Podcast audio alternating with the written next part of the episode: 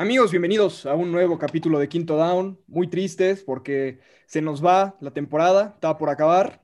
Pero Carlos, ¿cómo estás? Bienvenido. Bien, hermanos, con el gusto de siempre, tristes y emocionados a la vez. Se nos viene el Super Bowl, qué bonito, qué lindo.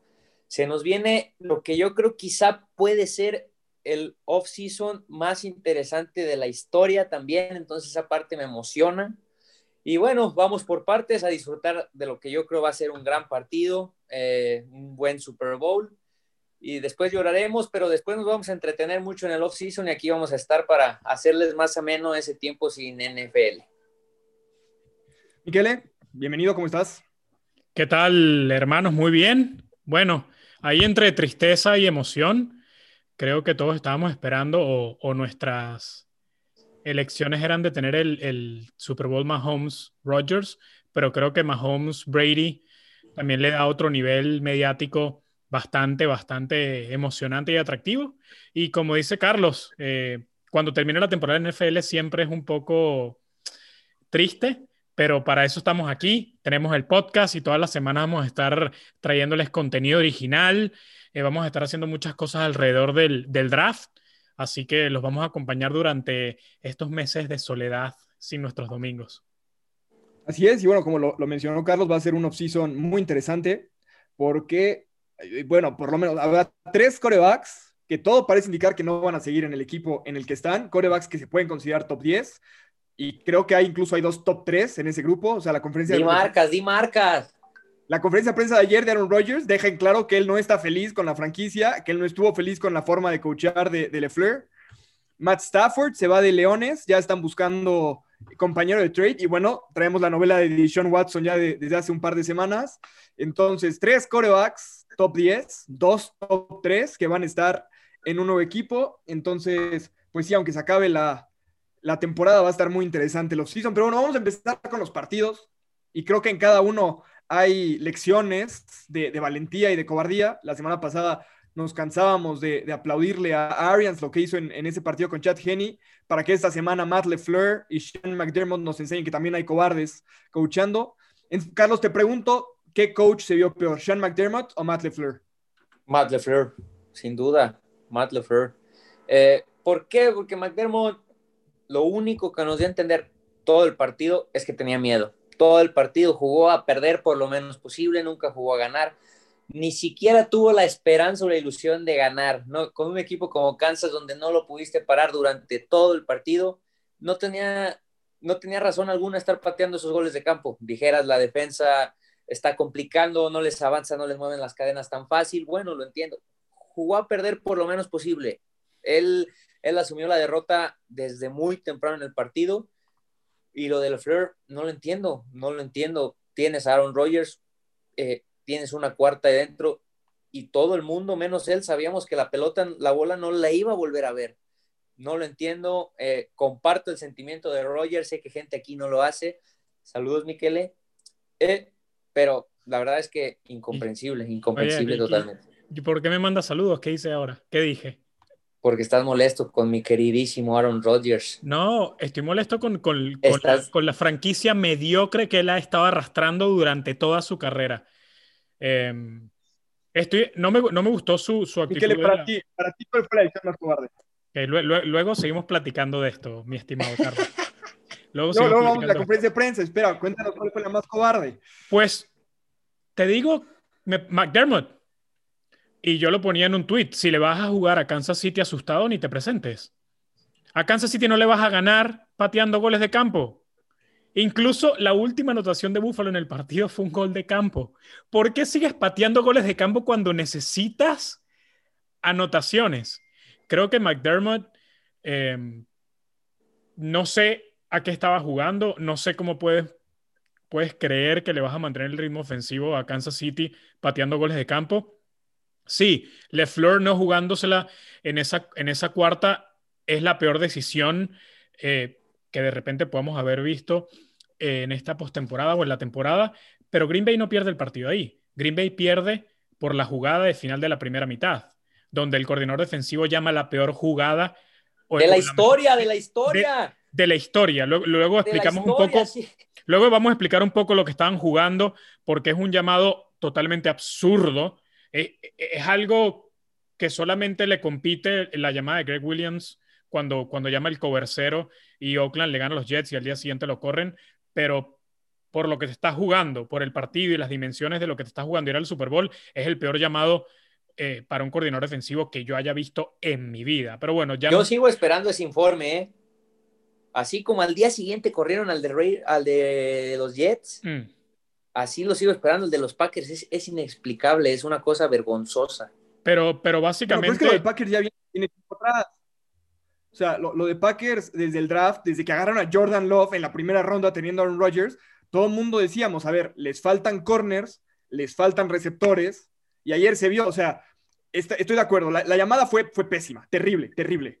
Pero el partido que se avienta, el partido que se avienta King es espantoso, ¿eh? O sea, ni, ni Varane se atrevió a estar en una Champions, o sea, fue espantoso. Yo sentí lástima por King al final del juego ya. Y justo nos comenta Jorge Mesinao, como fan de los Packers, tienen que correr a Petín y cortar a King claro, pero, pero ya eso era ayer, eso era ayer terminando el juego. Bueno, vamos ahora sí, después vamos a platicar partido del partido de Bills eh, más a detalle, pero ahora sí, Miquel, vamos a la conferencia de prensa de Aaron Rodgers, sácate, como dice, como dice ahí un político, tu pecho no es bodega, saca lo que tienes que decir. Voy a repetir. Suelta, suéltalo, hermano, suéltalo, suéltalo. Voy a repetir lo que dije, a ver, que quede claro, que quede claro. Aaron Rodgers ha cargado con una franquicia mediocre durante toda su carrera, con entrenadores mediocres como Mike McCarthy, que hoy vemos lo que es en Dallas, con una franquicia que no le, que no le, le ha drafteado nunca en su carrera un receptor en primera ronda, con una franquicia que en el 2019 terminó con 13 y 3 y perdió en el juego de campeonato la NFC. Draftean a siete jugadores de los cuales uno, Jordan Love, que ni se vestió en alguno de los partidos, que no es ni siquiera el suplente Aaron Rodgers. Otro es Dillon, un corredor suplente, la segunda ronda. El de que me gusta, a mí me gusta. Pero es suplente, no aportó nada. Sí. El pick de tercera, cuarta, quinta, sexta y séptima ronda fueron jugadores que ni jugaron.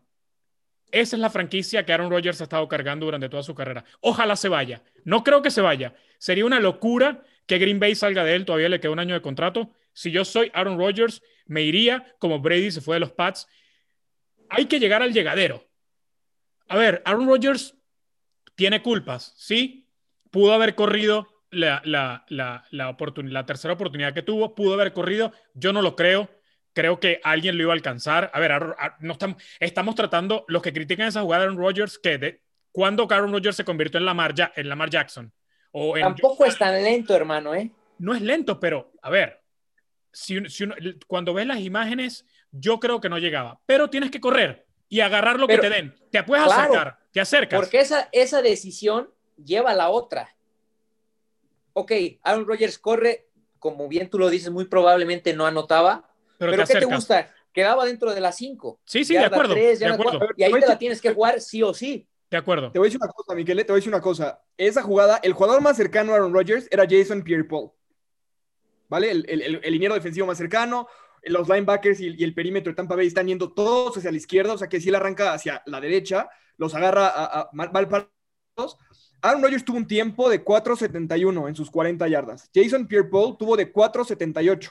Sí llegaba, yo no sé, no sé, y es un jugador que además ha corrido antes, o sea, yo creo que sí llegaba, yo igual coincido, sí llega. Para mí sí llegaba también.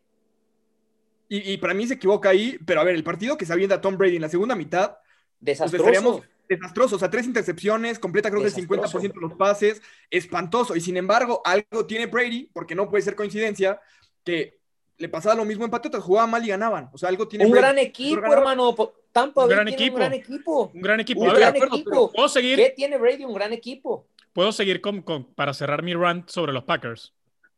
Suéltate, hermano. Date. Como Todos los receptores de, de Green Bay no llamados Davante Adams son una cuerda de mediocres. No hay ni un receptor que genere separación. No hay un receptor que pueda tirarse una ruta de slant y generar separación. Ese es el equipo que le ponen alrededor a Aaron Rodgers. Está bien. Ahora todas las bromas al día siguiente, Tom Brady tiene la misma cantidad de, de, campeonatos NFC que, que tiene Aaron Rodgers. Muy bien, muy bien.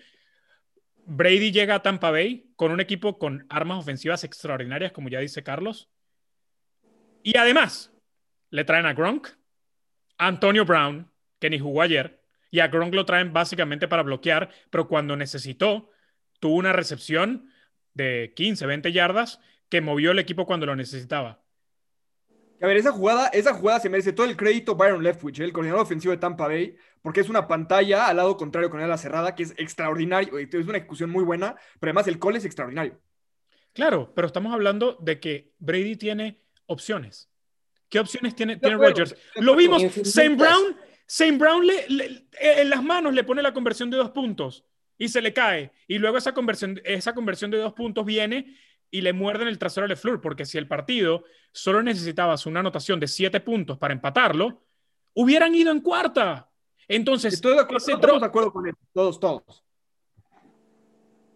Más el, el, el llamado de, de, Pettin para cerrar, para cerrar la primera mitad. No, por Dios, eso fue un desastre. O sea, se me subió el azúcar de esa jugada. No, yo, yo, ayer, yo ayer sentí que los Packers eran los Dolphins. Estaba deprimido cuando terminó el partido por, por, por Aaron Rodgers. O sea, un tipo, y yo lo pongo todos los, todos los años, termino la temporada de Rodgers con un tweet. Aaron, no te merecen, no importa qué temporada estés leyendo esto. No te merecen. Es una franquicia que desperdició al mejor, al talento más grande que ha visto la posición en la historia del deporte. Aquí nos preguntan, nos preguntan, nos preguntan, ¿qué harían con LeFleur? Llegar al NFC Championship en años seguidos, en sus primeros dos años tampoco es poca cosa, pero sus decisiones son como del Cruz Azul. ¿Y qué cambios creen que hay en Green Bay en cuestión de jugadores, coaches, etcétera? A ver, LeFleur no se va a ir. no, se va a ir. Pero lamentablemente ensució muchísimo todo lo bueno que hizo en la temporada por esta decisión. Me quedo con lo bueno. Creo que lo bueno sigue siendo más. ¿Por qué Green Bay funciona a pesar del poco talento que tiene, como bien lo menciona? Green Bay funciona. Green Bay llama buenas jugadas, tiene buena ofensiva. Su defensiva hace lo que puede con lo que, con lo que tiene.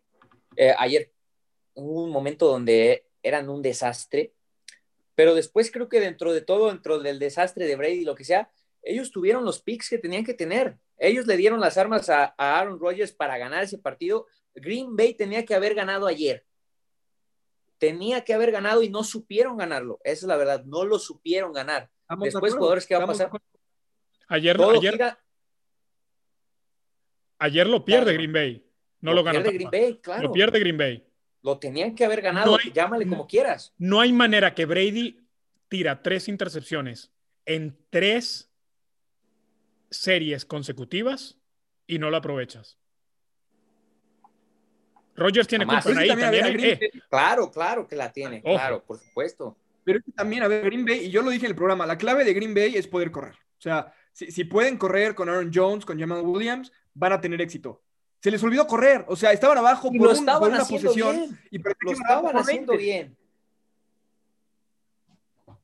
pero te quedas sin balance, o sea, nadie, ya, ya los plays no funcionaban, nadie tenía miedo de la carrera y dejaban que Pierre Paul, y que además, o sea, Aaron Rodgers lo capturan en la primera mitad el mismo número de veces que en los últimos ocho partidos, ¿eh? O sea, la, línea ofensiva de Green Bay también da un muy mal partido y la línea ofensiva de, de Tampa Bay da un partidazo que también se traduce en que Aaron Rodgers nunca estuvo cómodo ayer. Y es que... Ahora vamos a la conferencia de prensa de Aaron Rodgers donde le preguntan de lo de Fleur, le preguntan de lo de Matt LeFleur. ¿Qué opinaste o te preguntaron tu opinión? A ti, al mejor coreback de la liga por talento, tu, tu coach, que creo que es cinco años mayor que tú, preguntó tu opinión y dijo, no, a mí no me avisaron que salía del campo. Cuando yo volteé ya estaba entrando el equipo de, patada. Era una decisión que ya estaba tomada. ¿Cómo no le pides, quédate ahí, te, ¿querés poderla anotar? O sea, lo que dice Carlos, estás a una posesión los tres puntos no te sirven de nada porque te obligan a volver a anotar de todas maneras. Ve por la anotación y la conversión. Hermano, no te vayas lejos. Harbro confía cuando Lamar le dice me quiero quedar. Kingsbury confió en, confió en Kyler Murray cuando se lo pidió. ¿No vas a confiar en Aaron Rodgers? Esa decisión la toma Aaron Rodgers, es más. Changeli confía en Fitz cuando le dice yo puedo entrar, saca tú, o sea. Pero no, pero, eso, esa decisión no es tan difícil, pero todas las demás sí. Muchachos, lo vimos la semana pasada.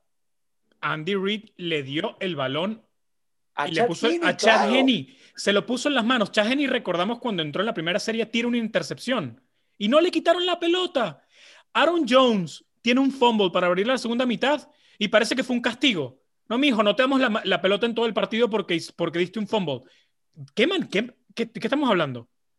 A ver, de nuevo, es desesperante la decisión de quitarle el balón al que creo que todos lo hemos platicado acá, el mariscal de campo más talentoso de la historia.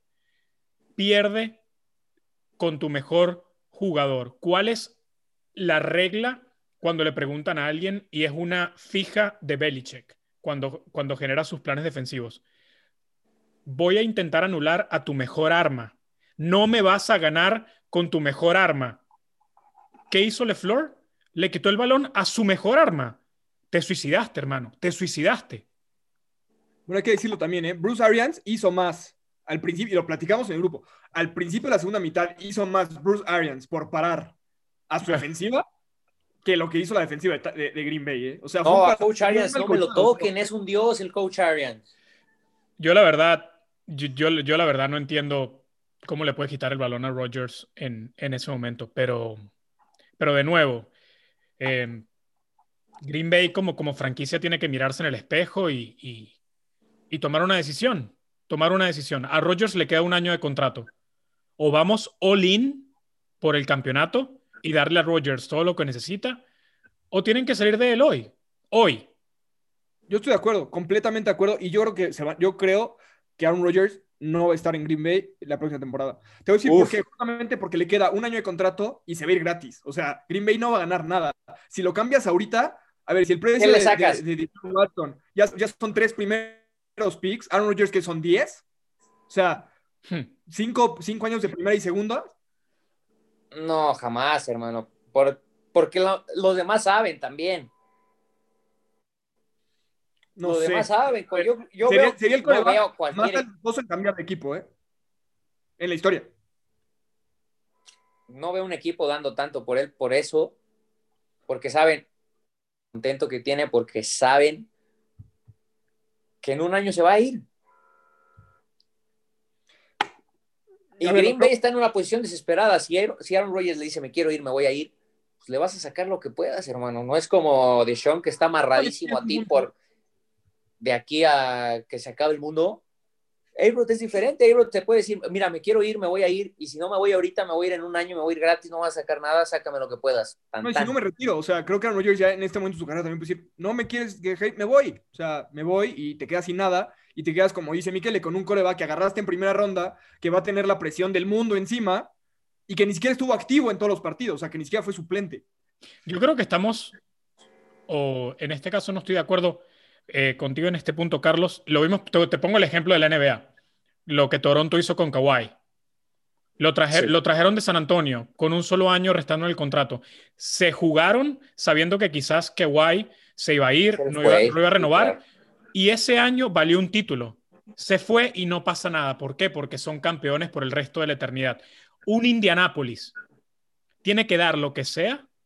Un Indianapolis que está a un Aaron Rodgers de llegar a un Super Bowl, como está constituido ese equipo en este momento. Da lo que sea ese título te va a dar crédito para la siguiente década. Entiendo que de repente Rogers se retire, gane a donde vaya, si gana un título, sería una buena manera de despedir la carrera, o de repente se convence y es una, una especie de, fuente de la juventud y dice, ¿sabes qué? Quiero seguir jugando como Brady. Estamos viendo a Brady va a los 44 años, Rogers tiene 38, ¿por qué no? Em, Yo veo tranquilamente a Rogers que le puede dar dos, tres años más. Sí, de acuerdo, de acuerdo, de acuerdo. El, el tema es donde los vaya a querer jugar. El, el, la verdad, LeFleur, obviamente todo el crédito, honestamente, son dos años seguidos yéndose 13 y 3, sacan, sacando la decisión, sacando el, el, llamado de jugadas en la segunda mitad. Creo que el partido lo pierden en, en ese pase de anotación de, de Brady.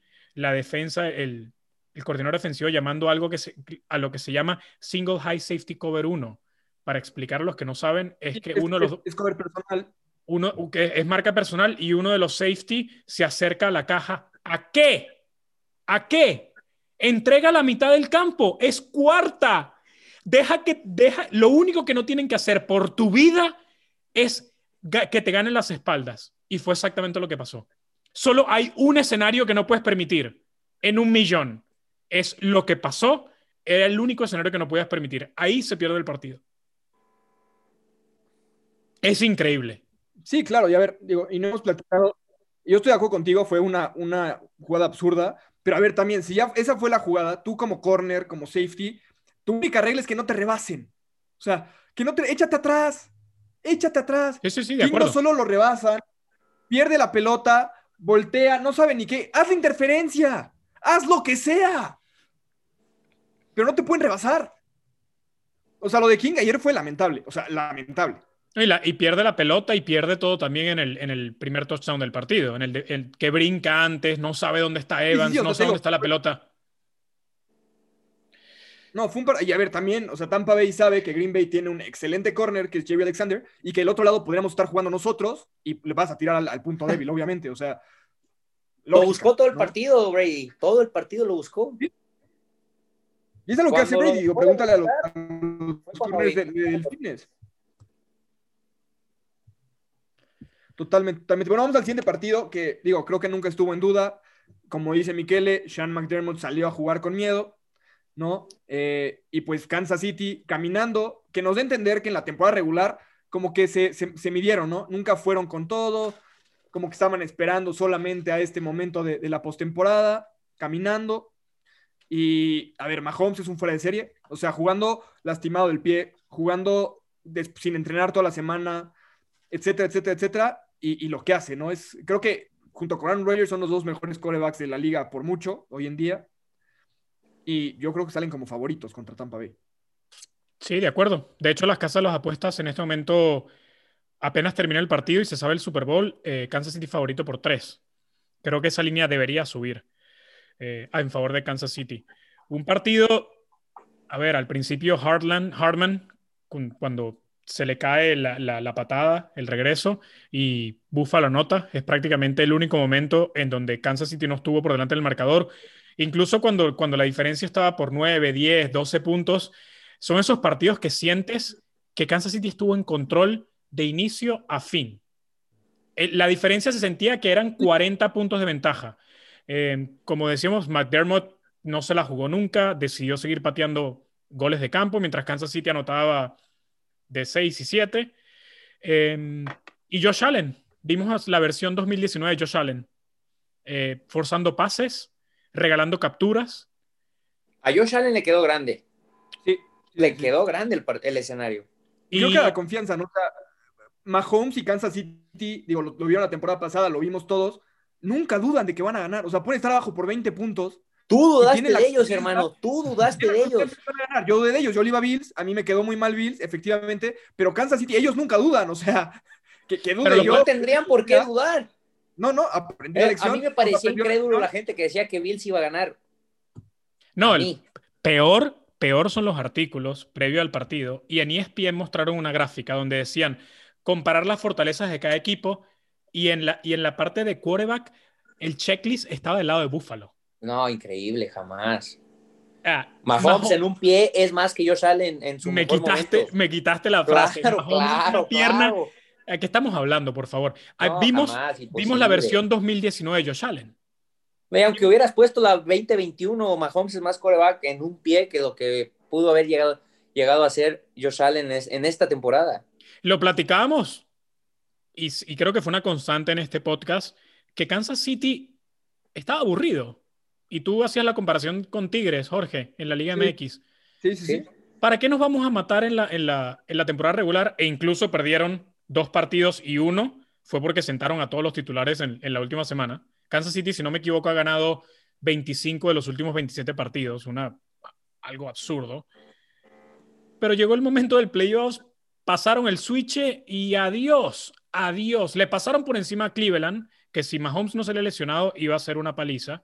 Y a Buffalo le pasaron por encima, mucho más de lo que pudo mostrar el marcador al final del partido, por el regalo de Hartman y después por el, por el balón que, que, no pueden controlar en la, en la patada corta. Kansas City tiene que ser el favorito sin dudas para el Super Bowl, sin dudas. Yo, yo, nada más eh, pregunto también de, de, Kansas City, Mahomes. A ver, Kansas City no tiene problemas de salary cap, tiene un equipo joven, ¿no? Es el inicio de una época dominante y me voy al, creo que el ejemplo más parecido como Bulls, los Bulls de Jordan. O sea, vamos a ver ese tipo de dominio donde todo el mundo sabe que al que le tienes que ganar no le vas a ganar porque tiene al mejor jugador del mundo en la posición más importante. Hoy... Es que sabes que dale, hermano. Dale, dale, dale, Bueno, para mí sí, pero es que hoy en día tú ves a los Chiefs y ya no es solo Mahomes. Mahomes es impresionante, por supuesto. Pero dime cómo calificas a, a Tyreek Hill. Sí. No sé si hoy sea el mejor en su posición. Es el mejor. Quizá no. Pero hoy en día es el mejor. Hoy en día es el mejor. es el mejor en su posición. O sea, ya ahí tienes tres que son los mejores en su posición. Que con esos tres le, ganan a media liga, ¿eh? Pone la peor línea del mundo, lo demás que quieras. Con esos tres le ganan al que, al que sea, ¿eh? A, a, media liga le pueden ganar con esos tres nada más. Y después la defensiva, como yo, yo les dije alguna vez, no es tan mala como todos pensábamos. Tienen algunos jugadores que aparecen en momentos importantes. Ahí tienes a Matthew. Matthew de repente no parece que no existe y de repente cuando tiene que aparecer, ¡pum! sac. Y es una defensa que juega muy cómoda, muy suelta. ¿Por qué? Porque sabes que tu ofensiva va a estar haciendo puntos, va a estar haciendo puntos. Normalmente juegan con ventaja, juegas con la desesperación de, la ofensiva rival y se convierte en una defensiva peligrosa. No, sin duda, sin duda. Y eh, eso sí, van a tener una ausencia muy importante y creo que por eso la línea puede estar tan cerrada, Miquele. Eh, su tackle izquierdo, su mejor liniero, Eric Fisher, va a estar fuera y yo no sé si va a estar listo para la siguiente temporada. Sufrió una ruptura de, del tendón de Aquiles, gravísima.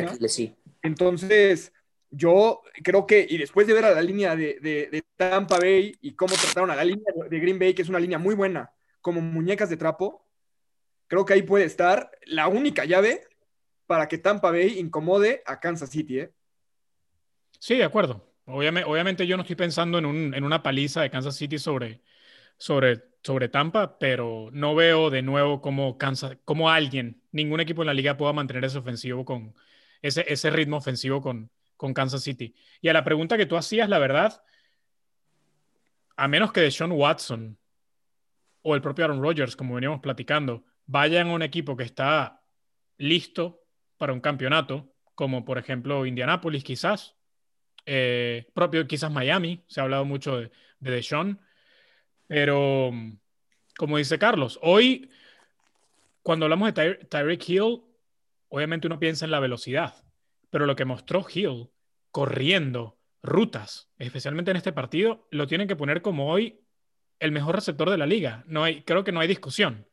Um, es eh, lo de Kells, cuando tienes, tienes al mejor mariscal de campo de la liga, tienes al mejor, como dice Carlos, a la cerrada de la liga, tienes al mejor receptor de la liga, tienes al mejor entrenador en jefe de la liga, tienes al mejor eh, coordinador ofensivo de la liga y tienes una defensa que hoy es mejor de las, de las que las que tuviste los dos últimos años. Una que te llevó a la final de conferencia en donde perdiste por un offside y la del año pasado en la que ganaste el título. Y hoy eres mejor en todos, en todos los niveles. Y además, pensar en que Mahomes va a seguir mejorando. No, y el año que viene van a ser mejores. Y el lo, que, tiene que ser, lo que tiene que ser una pesadilla para cualquier equipo o rival de la liga. Recordemos lo que dijo Mahomes antes de que comenzara la temporada. Apenas estoy aprendiendo a leer defensas. No, hermano. Y, el contrato de Mahomes es amigable para, que el equipo, para que el equipo siga trayendo armas ofensivas o defensivas o lo que necesite.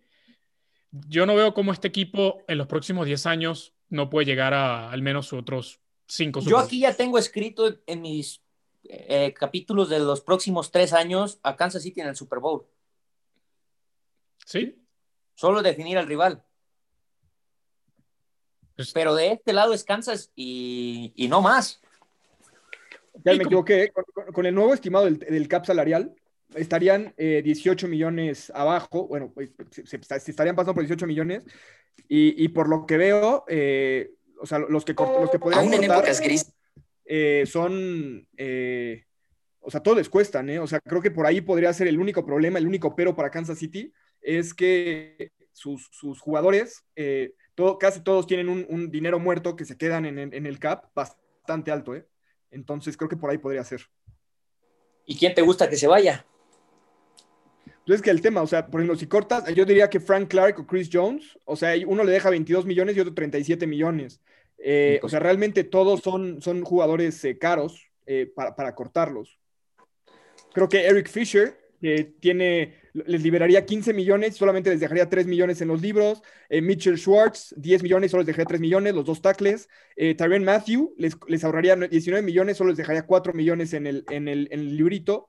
Creo que por ahí esos son, los tres lugares. Y teniendo a Patrick Mahomes, creo que rompes ese, ese conocimiento de que tienes que tener una línea de elite.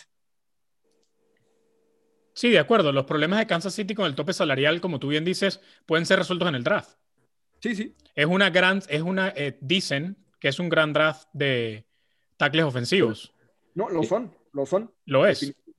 Y asistes tomando en el, con el último pick que esperemos, si gana el Super Bowl con el pick 32, vas a, puedes tomar un gran tackle ofensivo que te va a costar nada y salir de, uno de esos pesos pesados, sobre todo de Fisher, si no puedes jugar la, la, próxima temporada. O al menos que eso, que esa lesión, lamentablemente para Fisher, sea una excusa para el equipo de reestructurar el contrato. Pues sí. No, sin duda. Y bueno, vamos con el otro tema que salió la semana pasada, eh, Matthew Stafford. Matthew Stafford ya se va de Leones. Gracias a Dios, se lo merece. Yo te pregunto a ti, Carlos, ¿en qué equipo lo ves? Híjole, es que a mí en lo, personal Stafford me encanta. Me encanta. Eh, creo que a lo largo de, toda su carrera ha demostrado, no sé, unos del tamaño del mundo, que se merece pelear los títulos, se lo merece. Detroit no le da lo que merece, él sí se lo merece. Y no sé, yo lo veo perfectamente en Indianápolis creo que es el, destino que más se me viene aquí, donde mejor cabida le veo. Después, no sé, veo a los 49ers quizá yendo por él también. creo que esos son los dos lugares donde le veo más y mejor cabida a Matthew Stafford. Miquele, para ti. Sí, yo hasta hace un tiempo y lo mencionaba, yo veía clavado a Stafford con los Patriots, pero ahora Habría que ver cómo es la relación de Stafford con Matt Patricia. Ahora Patricia va a regresar a los Pats como asistente y si Stafford y Patricia no se llevaban, quizás eso sea una, un obstáculo para que Stafford quiera ir a los Pats. Tampoco conozco si cómo va a ser el divorcio de Stafford y los Lions. Eh, van a resolver el contrato, lo van a cambiar. Yo quiero pensar que como hablaron de una terminación amigable, que Stafford va a trabajar con el equipo para que el equipo al menos saque algunos picks a cambio y, que no se vaya gratis. Eh, y quiero pensar de esa manera que el equipo le va a dar la opción a Stafford de escoger entre las opciones que se presenten a qué equipo quiere ir. Yo estoy de acuerdo y, creo que Carlos me, ganó los dos, eh, los, dos, los dos destinos que veo. San Francisco e Indianápolis, para mí son dos equipos que están listos para competir por el Super Bowl mañana y que están a un coreback de distancia. Sí, por se va a San Francisco y Jimmy G a los Pats. Sí, sin, cerrado, o sea, sin problema. ¿Y los Pats? No, los Pats a Jimmy G, o sea. Perdón, Jimmy, y, Detroit por un mariscal en el, en el draft. Justin Fields. Justin Fields. Digo, también es un gran año para estar en esa posición de vas a reconstruir el red de un coreback. O sea, más allá de Trevor Lawrence, que todos sabemos que no hay misterio, al menos que sea la sorpresa de la década, que se ve en el número uno, Justin Fields, Zach Wilson, Trey Lance y para mí Mac Jones son corebacks que se van en la primera ronda. Y Roger a los Texans. No, no, no, no, no, me hagas esto. a ver, Obviamente es una broma, ¿eh? No, tranquilo, tranquilo con el dinero, con el dinero que tienen en salary cap y los recursos y la edad que tiene Belichick, yo no descartaría que veamos a Aaron Rodgers en Patriotas la siguiente temporada. ¿eh? Madre mía. Todo es posible. Sí. Todo es posible. En este offseason todo es posible. Es que hay un escenario donde puedes empezar a ligar y te encuentras con cada barbaridad. Me parece un, efecto dominó que desde cuando caiga la primera pieza, se empieza a armar todo lo demás. automáticamente. Imagínate esta, esta división nada más. Stafford en los Pats o en los Jets. Aaron Rodgers en los Jets o en los Pats. ¿Y de Sean? En los, cualquiera de los otros dos. O sea, de Sean a Miami. O sea, ten- ten- tendrías esa división este. O sea, ¿te imaginas? Y, to- y todo tiene que pasar antes del draft. Todo. Y a- ahora imagínate todo lo que cambie de Sean Jets. Rogers Pats, tú a Miami. Miami queda con el coreback más débil de la división, ¿eh? Sí. Y por un mundo. Yo te pregunto, ¿qué vale, qué crees que valga Stafford? ¿Primera y segunda de este año? Sí. ¿Dos primeras? No creo, ¿o sí? A ver, para mí Matthew Stafford es un coreback top 5 y si lo pones en un equipo como Patriotas, como digo, Santos sabemos que no por el tema de- de- del tope salarial, pero si lo pones en un equipo armado, o sea, Stafford es mejor que Breeze, Pero de calle. O sea, y mejor que Rivers. O sea, si lo pones en Colts, Colts es favorito para la, para la siguiente temporada de ser el, el, el que enfrenta a Kansas City. y, en sí. San, y en San Francisco también. A ver, el, el récord de San Francisco es una mentira este año. Tuvieron la peor suerte posible con todas las lesiones, eh, más el juego pobre de Jimmy G y cualquiera de los, de los mariscales de campo que han usado en los últimos, en los últimos años. Eh, Nick Mullins y no me acuerdo quién es el otro. Eh, Stafford con Shanahan sería muy, muy, muy, muy atractivo. Imagínate. No lo quiero ver. Rogers, Aaron Rogers, Rodgers con ese O sea, o de Sean No, Watson, no lo quiero ver. cualquiera. Ojo, ojo, y Rogers es de la zona, es de Chico, California, Sí, del- es- y él- al norte de San Francisco. Sí, sí, sí. O sea, San Francisco es el primero que tiene que estar llamando a todos los equipos, buscando a su coreback. Y ha hecho, y estas son malas noticias para Jets y para Miami. Y te voy a decir por qué. Porque si tienes a tres corebacks top 5 disponibles en agencia libre, lo que vas a poder sacar por esos picks a la hora de subastarlos es mucho menor de lo que hubieras podido en cualquier otro año. Y es malas noticias para Watson y los Texans. Sí, claro.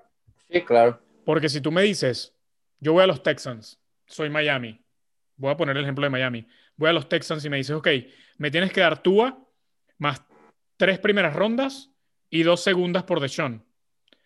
Voy- o voy a Detroit y me pides una primera y una segunda, o lo mismo que de repente Green Bay le pida a Rodgers. Tú quieres ganar hoy. Sí, sí, bien. Deshaun te da la oportunidad de ganar hoy, pero... Te no es- sale más barato el otro. Por supuesto. Y no hay tanta diferencia de, de nivel. Yo, la verdad, a mí, a mí me comienza a oler que Deshaun no la va a tener tan fácil de salirse de, de Houston, ¿eh? Se le ha complicado. Yo tuve la noticia de que Eric Bienemy no pasó a las rondas finales. Leslie Fraser sí. Eh, entonces, bueno, sabemos que Houston es un, es un desastre. O sea, Houston es el Veracruz de la NFL, tal Sí. cual. Eh, es un, un absoluto desastre y van a tener que, que resolverlo de alguna manera u otra. Eh, y bueno. Y a ver, también te pregunto, o sea, tú eres Jacksonville, con un dueño como, como Khan, tienes un coach con Urban Meyer, tienes buenos receptores en Chenault y en DJ Shark, tienes una defensa que tiene a Miles Jack, a Allen. ¿No, no, no levantas el teléfono y preguntas cuánto por Aaron Rodgers? No. Sí lo hago para sondear, pero no lo haría. No haría el trade. No. Hago la llamada, más no hago el trade. Yo creo que, a ver, Lawrence puede parecer muy bueno, pero sabemos que el draft es una apuesta. O sea, tienes Sí, a, claro, un a un garantizado que es Aaron Rodgers, o puedes tener la promesa de, de Lawrence. Yo creo que tampoco es. yo- tiene la obligación de marcar y preguntar por él. O sea, Sí, no, claro, eso lo, lo hago, lo hago. Pero no me parece que Jacksonville esté al coreback de transformarse. Aunque si lo hace, también le veo algo de sentido. Yo no lo haría, pero sí hay sentido en hacerlo. Ves que, a ver, si lo haces, tu rival más fuerte es Indianapolis y con Aaron Rodgers, o sea, creo que sí le puedes poner un susto por la división. Sí, O sea, Titanes no es tan fuerte. Realmente Titanes depende de Derrick Henry, que como tú lo has dicho, Carlos, un partido te da 200 yardas y el otro te da 17. Y como todos los buenos corredores, entre más uso o más acarreos tenga, menos efectivo es la siguiente temporada. sí. Bueno. Está volviendo predecible. De- Bueno, hoy eh, nos dice, a ver, y a ver qué les parece este comentario, y te lo voy a dejar a ti, Miquele. Dice Enrique Gilabert, hoy tendría a Herbert antes que a Stafford en mi equipo. Wow. Yo creo que Stafford, obviamente, trae la mala publicidad de jugar toda su carrera con Detroit. es lo que pasó con, con Calvin Johnson, es lo que, ha pasado, lo que pasó con Barry Sanders. Sus carreras han sido disminuidas por haber jugado en Detroit. Stafford, en talento puro, en brazo, no le tiene nada, nada que envidiar a Rodgers. En talento y brazo. No estoy hablando solo en talento y brazo. Pero obviamente la visión que tenemos de él mediáticamente es que no sirve porque no gana. Y es a donde yo voy. Catalogar y cubrir a los mariscales de campo utilizando la estadística de victorias es absurdo. Es absurdo. Es un equipo de 53 jugadores. Es un equipo donde juegan 11 de un lado, 11 del otro. Esto no es baloncesto donde LeBron James juega ofensiva y defensiva. No. Aquí el mariscal de campo no puede hacer nada. Aquí Aaron Rodgers, lo vimos ayer, Aaron Rodgers no puede hacer nada cuando tiene uno de los peores corners de la liga jugando en su equipo que regala tres, tres pases de anotación. Entonces, creo que Stafford necesita un cambio y hoy, hoy, hoy, hoy Stafford, incluso jugando en Detroit, es un top 10 de la liga sin discusión. Y creo que el equipo que, lo, que el, el equipo que tenga la oportunidad de tenerlo en su, en su equipo va a ser, eh, valga la redundancia, va a ser un contendiente inmediato al título. Aquí te voy a decir, nos, nos pone su ranking de, de corebacks, con el que yo no estoy de acuerdo, pero es eh, Mahomes, Allen, Watson, Kyler Murray, Carlos, eh, Aaron Rodgers, Wilson, Prescott, al menos, no sé si están en orden, no sé si están en orden, pero son los que él dice que son mejores que Stafford. Hoy tendría Herbert antes que Stafford, y si la, la, las victorias no es métrica para QB, por eso Tampa eh, Tom Brady, pero por eso Tom Brady no es el mejor de la historia. Ese creo que también es otro debate si Tom Brady es el mejor, no coreback, pero sí jugador de la historia. Sí. Creo que es un debate interesante también para ti, Miquele. Estaba leyendo la lista de, nuestro amigo Enrique Gilaver. ¿Cuál, ¿Cuál fue la pregunta, perdón? Es que dice que, que por eso Tom Brady no es el mejor de la historia. Dice Carlos que sí. Sí y es el mejor jugador de la historia. No estamos hablando del mejor coreback o el más talentoso, el mejor jugador de fútbol americano de la historia. Creo que hoy es muy difícil decir que no, yo, yo estoy de acuerdo. Eh, Miquele, para ti. No, yo creo eh, Tom Brady es el más ganador de la historia, pero no puede ser el mejor jugador de la historia. No es el más talentoso en su posición, pero es el más ganador. Y pues alguien hay que darle ese, esa etiqueta del GOAT como dicen en, los Estados Unidos, y hay que dársela a Brady. Aunque a mí no me guste, pero es el GOAT, es el mejor de todos los tiempos. 14 juegos de campeonato en 19 temporadas. Yo, uno intenta explicarlo. A ver, para ponerles en contexto. Mahomes va a su segundo Super Bowl. Para alcanzar a Brady tiene que ir a 8 Super Bowls más. Sí, sí, a ver. Alguien, que es que los números de Brady son una cosa. a ver, alguien que empezó el fútbol americano en el 2001 no puede entender la NFL sin Tom Brady. O sea, no, no puede. Oye, aquí lo hemos platicado como mariscal de campo y tú lo has dicho, Jorge. ¿A ti te parece Manning y Elway y Marino en talento mejor que Brady? Para, mí, para, para, mí, Brady, y lo decía en el, episodio en el episodio pasado, creo, Brady no está en talento en el top 10 de la historia pero, los números, pero, pero hoy los números, hoy los números son lo que son y si hay que definir al mejor mariscal de campo de la historia, tiene que ser Brady, aunque no me guste. Yo les pregunto a ustedes, ¿dónde, ¿dónde encasillan el ser ganador? Es que es eso. talento? Es un talento. Y no todos lo tienen. Ahí vimos a LeFleur, ahí vimos a Rodgers, que en los momentos grandes no sabes ganar los partidos. Bueno, Manning, o sea, Manning queda... Es un talento también, es un talento y Brady lo tiene, lo tiene en la sangre y lo ha tenido toda su vida. Llamémosle como quieras, llamémosle Pats, llamémosle referees, llamémosle el gran equipo que tiene alrededor. Sí, el tipo es un ganador nato. Y eso es un talento. Estoy de acuerdo, Carlos. Y uno de los talentos más importantes que debería de haber. De nada me sirve que tengas el mejor brazo, la mejor mentalidad, la mejor movilidad, que seas el mejor corredor, si al final de cuentas no ganas cuando me tienes que ganar. Y no sé si aquí van a coincidir conmigo, pero para mí, no estoy diciendo que sea el talento más importante, pero debería estar entre lo más importante, que al fin de cuentas todos juegan para ganar. Y el tipo más ganador es Brady. Yo estoy de acuerdo y, lo voy a poner con, otro, con otro jugador que me parece que es, comparable de otro deporte y voy a explicar por qué. Ninguno de los dos que voy a decir era el más talentoso naturalmente. O sea, tuvieron que trabajar y trabajar y trabajar. Tenían un contemporáneo que tenía mucho más, talento natural y sin embargo ganaban más ellos. Y hablo de Cristiano y de, y de Brady. O sea, creo que los dos tienen ese factor X donde el partido puede estar abajo, puede estar eso, y ellos de alguna manera, con suplentes, eh, con un equipo talentoso o no, los van a llevar a ganar y los van a llevar al campeonato. O sea, a los partidos importantes aparecen y cargan al equipo. Algo que, por ejemplo, Manning no tuvo. O sea, Manning nunca tuvo ese factor X, llamémosle así, de, sacar la casa en el momento difícil. Me parece que el, el, único atleta que a mí me ha tocado ver en deportes de equipo, hablo exclusivamente en deportes de equipo, que tenía tanto el talento natural como ese factor X, era Michael Jordan nadie más creo que ha tenido esa, combinación como la tuvo él. De acuerdo, aunque yo lo veo también desde otro punto de vista, y voy a presentar mis dos, mis dos opiniones porque creo que he sido bastante enfático que yo no puedo poner a Brady como el mejor de la historia, pero los números me están ganando. y ya 10 Super Bowl y es difícil, es, difícil estar en el otro lado de la discusión, ¿no? Pero volvemos a una, a una discusión que hemos hablado antes, y ahora que mencionas a Manning o al propio Rogers. ¿Qué pasa si Rodgers hubiera tenido a Belichick durante 20 años? ¿Qué pasa si Brady hubiera sido seleccionado por Jacksonville y no por los Patriotas? Es la estrella que también tienen, hermano. pero son aristas que hay que tomar en cuenta. Porque, como te digo, no es como en el baloncesto, como, como Jorge dice a Jordan o hoy lo que estamos viendo con LeBron. Brady, Manning, Rodgers no afectan ambos lados del, del campo. Y lo vimos, y lo vimos con Mahomes hace tres años, cuando los Pats le ganan en el, en el extra tiempo por el offside. Mahomes no tuvo la pelota, no tuvo la oportunidad de tocar la pelota en el, en el tiempo extra. ¿Cómo mides? ¿Cómo mides eso?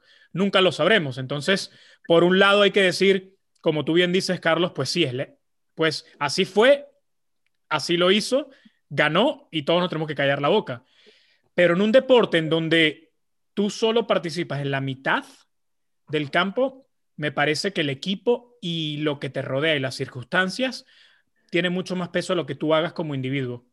Te voy a interrumpir aquí, hermano, y creo que es algo que quizá a muchos o muchas veces se nos pasa de largo. Y lo vamos a comparar en este momento. Voy a ponerte en la mesa Michael Jordan y Tom Brady. Entiendo todos los factores que tú me dices si lo hubiera seleccionado etc, etc, si no hubiera tenido a Belichick, no lo sé. Ahora te voy a decir, pocas personas, y, aquí a lo que voy es con algo que mencionaste ahorita, de que no influyen en ambos lados de la, del juego, como en este caso, pero te voy a decir algo, ¿sabes qué? En este caso yo creo que hay una similitud en Brady y Jordan. Para mí ellos sí afectan en todo el equipo. ¿Por qué? porque afectan directamente, muy directamente a la construcción del mismo. Pocas personas en el mundo podrían haber llegado como Brady a Tampa y decir, ok, llego, pero me vas a traer esto, esto, esto, esto, esto. ¿Por qué se lo trajeron? Porque el tipo es un ganador y porque el tipo automáticamente atrae consigo a lo demás. ¿Por qué llegó Gronk? ¿Por qué llegó Su con un contrato de hazme reír, ganando nada? ¿Por qué? Porque quiero jugar con Brady. ¿Quién es Brady? El más ganador de la historia. Afectan directamente a la construcción a su alrededor. Lo comentábamos tú y yo, ¿qué tiene Brady? Un gran equipo. ¿Por qué tiene un gran equipo? Porque a lo atrae, lo atrae. Te obliga como, como directivo, como oficina, a armarle un gran equipo. Atrae a los grandes jugadores disponibles a querer ir ahí a jugar con él, para él, con él. Lo mismo que hizo Jordan. Jordan afectaba directamente en la oficina y cuando ese vestidor se rompió, cuando a Jordan llegó alguien que ya no quiso darle ese poder, se empezó a partir todo. Y aquí te, voy a, aquí te voy a dar la mano y voy a regresar al principio del podcast cuando me preguntaban sobre la conferencia de prensa de Rogers. Y aquí es donde le voy a pegar a Rogers. Ya lo tenía guardado. No, no, pero, pero mira, es, es, al punto que tú dices, Carlos, y aquí, y aquí me voy a poner pro Brady. Brady era, y lo vimos en los últimos años en los Pats, miserable. Se notaba que era miserable. No quería estar ahí, no soportaba a Belichick, quería un cambio de aire. Nunca Brady se comportó como Rogers se, comportó en la conferencia de ayer. No, no le dio la mano a su coach, si, si tú eres Rodgers, yo nunca vi a Brady tirándole a, Belichick por una decisión. Siempre asumió responsabilidades. Ayer Rodgers diciendo, no fue mi decisión. Yo no, yo no, yo no tuve nada que ver. Es como que librándose la culpa. Yo no tuve nada que ver, muchachos, pregúntenle al coach. Y después, no, yo no sé si, si voy a seguir, el futuro es... No, hermano, no puedes hacer eso. entiendo que estás molesto, decepcionado, tienes toda la razón, pero Brady nunca se comportó así. Y es donde yo te doy la mano y, y, y le doy más dimensión al punto donde tú dices, yo quiero jugar para un tipo como Brady, pero dudo jugar para un tipo como Rodgers si lo estoy viendo desde afuera. Pero a ver, te, voy a decir una cosa también y tengo dos puntos, uno sobre, sobre Rodgers, que voy a ir a ese y después voy a regresar. A ver, la diferencia de lo que hacía Rodgers ayer con lo que hizo Brady en Patriotas se llama Bill Belichick. O sea, el día que LeFleur tenga esa autoridad y ese prestigio, te lo prometo que ningún jugador lo va a salir a cuestionar. Pero tampoco me acuerdo de alguna vez que Belichick le haya quitado eh, el balón de las manos a Brady en un momento así, ¿eh? O sea, lo que pasó ayer, y, no estoy defendiendo a Rodgers, me parece que, que lo pudo haber expresado mejor, es una consecuencia directa de la falta de confianza y falta de liderazgo, me atrevería a decir, de Matt LeFleur de decir, es cuarto down y le voy a quitar el balón al mejor jugador de la temporada, al mejor coreback, para darse es una falta de respeto. Es una falta de respeto completamente. Y ahora sí me regreso al tema de, Jordan y, de Brady. Porque yo también estoy con Carlos que influye en toda la organización, pero más allá, y, aquí le voy a preguntar a Carlos, que es el que ha estado en un vestidor profesional, etcétera, etcétera. Carlos, cuando tienes un jugador así en el vestidor, seas de la defensa, seas de lo que sea, o sea, al final yo creo que te inspira, te motiva, o sea, sí, y lo voy a poner muy fácil. Si Brady no hubiera sido el coreback de Pats, Malcolm Butler no interceptaba esa contra Seattle. Así de sencillo.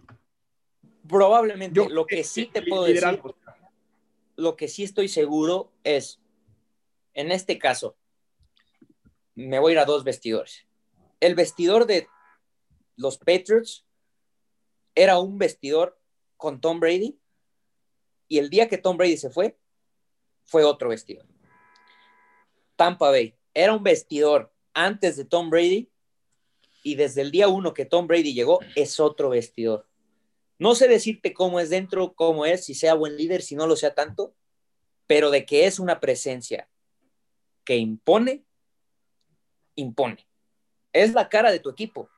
Te guste, no te guste, es la cara de tu equipo, de tu vestidor y hasta donde los hechos nos dicen, hay algo que Brady dentro hace muy bien lo debe hacer muy bien.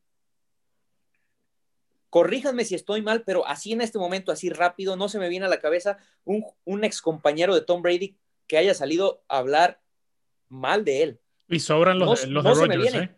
Y sobran los de Rogers. En este momento no se me viene a la cabeza. No sé si a ustedes se les venga alguno. No, ninguno. Ninguno. Tiene la vida jugando en la NFL y no ha salido alguien a hablar mal de él después de. Hay una historia. tiene que estar haciendo. Hay una historia que escuché hace poco, no recuerdo.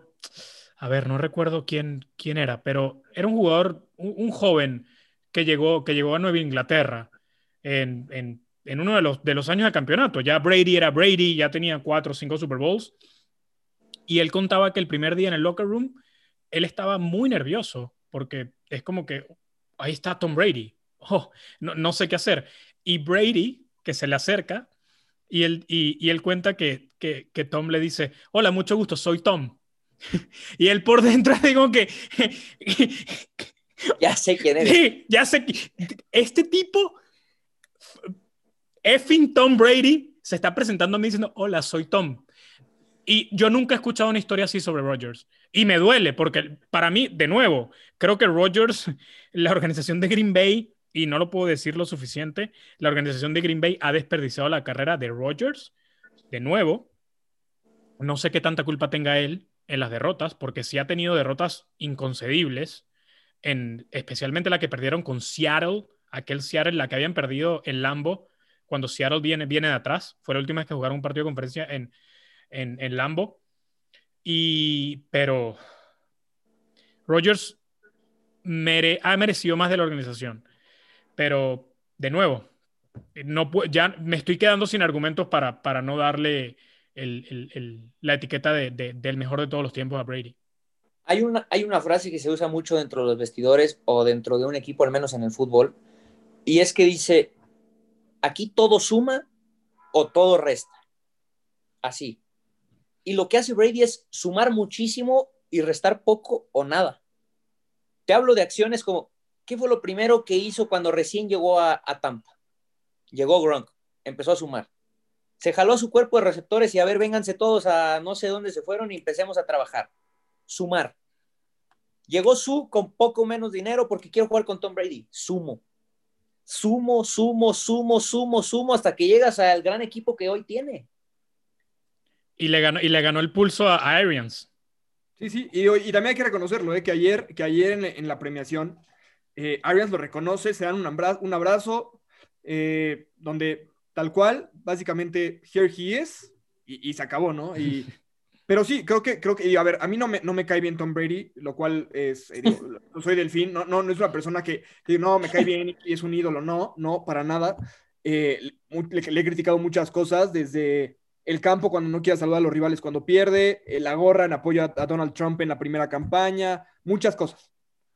Pero duele, duele reconocer que creo que es el más grande o el más icónico del NFL y lo va a hacer de aquí a que llegue otro, o a ver si es Mahomes, a ver quién es, que va a tener que ganar 17 Super Bowl seguidos, porque como y se lo dijo Mahomes ayer, ¿eh? o sea, es un gran honor enfrentar a, a Tom Brady en su Super Bowl número 150. O sea. Es que, a ver, dos puntos. Uno, antes de que se me olvide, en esta plática del mejor de la historia debería estar Larry Fitzgerald. Larry, perdónanos por lo poco que te dimos. Eres un, eres un dios para, para mí, para todos los cardenales. Y es a lo que voy. Se me vino a la mente Larry ahorita porque te mencioné el, punto este de que no hay un jugador o no se me viene a la cabeza uno que, que haya hablado mal de Tom Brady, que haya compartido vestidor con él. Y se me vino porque hay pocos jugadores que marcan eso.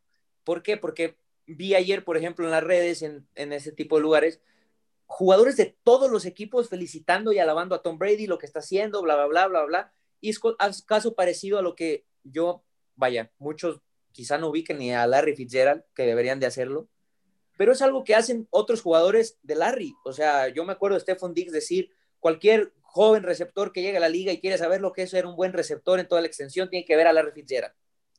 Lamentablemente Larry es mucho más grande o fue mucho más grande que lo que la organización le pudo dar, como en este caso, Miquel, tú lo mencionas, de Green Bay hacia Rodgers. Eh, y después, Tom Brady, como todos lo hemos dicho, lo odiamos, amado Cuauhtémoc Blanco en la América, pero cada día los números, como bien ya lo dije Miquele, los números te van absorbiendo, te van absorbiendo, te van absorbiendo, y cada vez son menos los argumentos debatibles para poder tratar de cuestionar sus números. Sí, no, de acuerdo.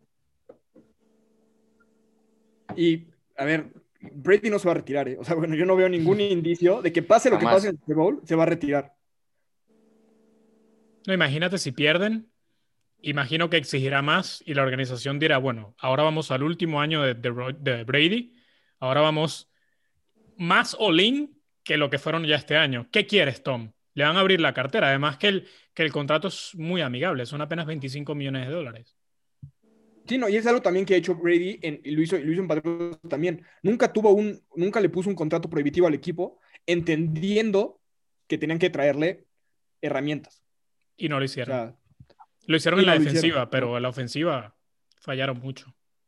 Y bueno, les, quiero dar una noticia que, creo que debe alarmar a todos los que son eh, los equipos del NFC. Tampa Bay el próximo año tiene 30 millones de espacio en tope salarial. Es una locura. O sea, no está por arriba, o sea, tiene 30 millones para gastar y, puede, y tiene a su eh, eh, Brown, Gronkowski, van a refirmar a Godwin seguramente, Mike Evans, o sea, Fournette.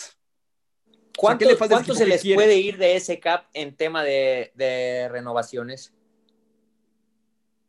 Pues, digo, depende, depende a quién quieran renovar, pero yo diría que les va, les va a quedar por lo menos la mitad para gastar en agencia libre. Godwin se queda. Sí. ¿O crees no creo que se vaya? Y a ver, dime. Antonio Brown se va. a tener a Brady un año más. Antonio Brown se, va a ir, pero a ver, teniendo eso, teniendo las elecciones, su lo puede refirmar un año más. Si se queda Brady, creo que la clave es si Brady se va a quedar, o sea, se quedan los demás. ¿Quién se va a querer ir? Los que quieran billete nada más. los que quieran billete. Sí, sí. Y a ver, también, si se va Godwin, ¿cuántas veces no salió un receptor desconocido en Patriotas al que Brady hizo un receptor? A ver, Julian Edelman en cualquier otro equipo lo cortan en, en, en, en Summer Camp. O sea, no sale de Summer Camp. No, pues, este es Scotty Miller. Yeah. Scotty Miller, yo creo que no había jugado en toda su vida y ahora resulta que atrapa pases de touchdown en los partidos más importantes. No, y fíjate, un, un, receptor, como Allen Robinson en agencia libre, que está cansado de perder entre Jacksonville y Chicago, mira, puedo tomar menos dinero e ir a ganar un Super Bowl. Sí. Pero bueno, con esto creo que llegamos al, final de este primer capítulo antes del Super Bowl. Vamos a tener un programa especial donde vamos a hablar de las apuestas más inusuales. Yo no sabía que se apuesta de cuánto va a ser el himno nacional, de qué color es el Gatorade. Hay apuestas de todo. Sí, el Gatorade sí Y lo vamos a platicar eh, este, en un programa grabado y se no va a hacer en vivo. Y la siguiente semana tendremos un programa en vivo con eh, Miquele, que pobrecito, se va al Super Bowl, ¿verdad, Carlos? Nos abandona. Pobre Miquele, ¿cómo sufres?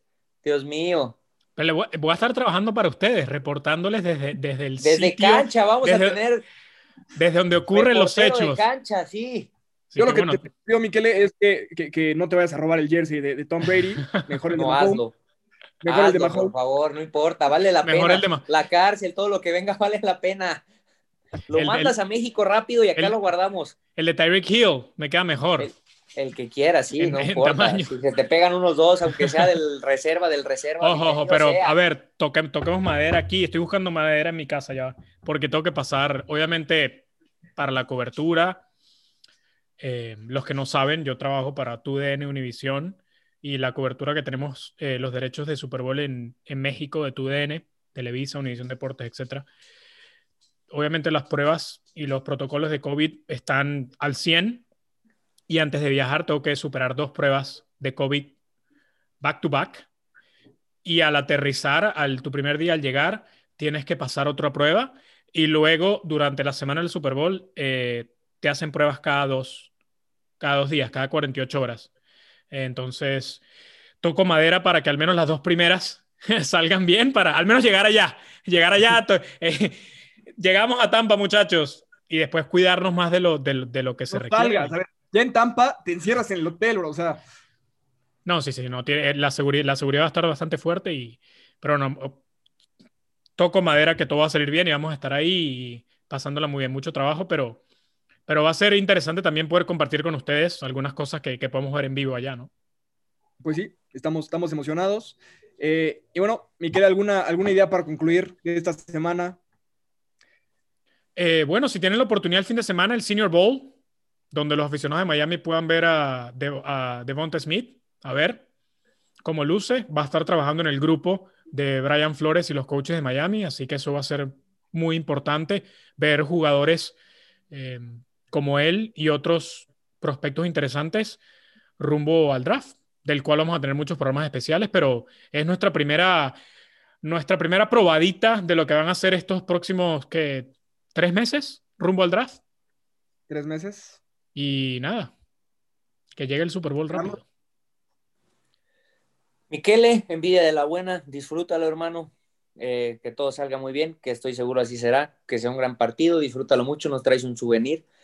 Y después, eh, gente, a disfrutar el Super Bowl. El Senior Bowl me parece que va a ser interesante. Creo que adquiere una importancia que jamás había tenido. Creo que muchos jugadores es la única posibilidad que van a tener de, demostrarse tipo combine, tipo partido, tipo etc. Entonces creo que este año en particular adquiere una importancia que quizá jamás había tenido.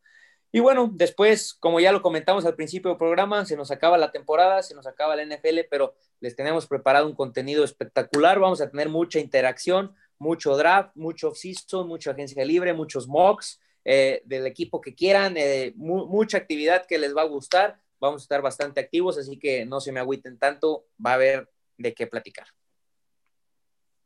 Así es, va a estar muy divertido y acuérdense, síganos en, en Twitter, arroba Quinto Down Podcast, pero sin lado porque ya no, ya no cabía. Síganos en Facebook, suscríbanse en, en, Apple, en Anchor, donde nos escuchen y como siempre, en comentarios, mentadas, sugerencias, se las agradecemos todas. Y pues muchas gracias y nos vemos ya en la previa, en la previa del Super Bowl.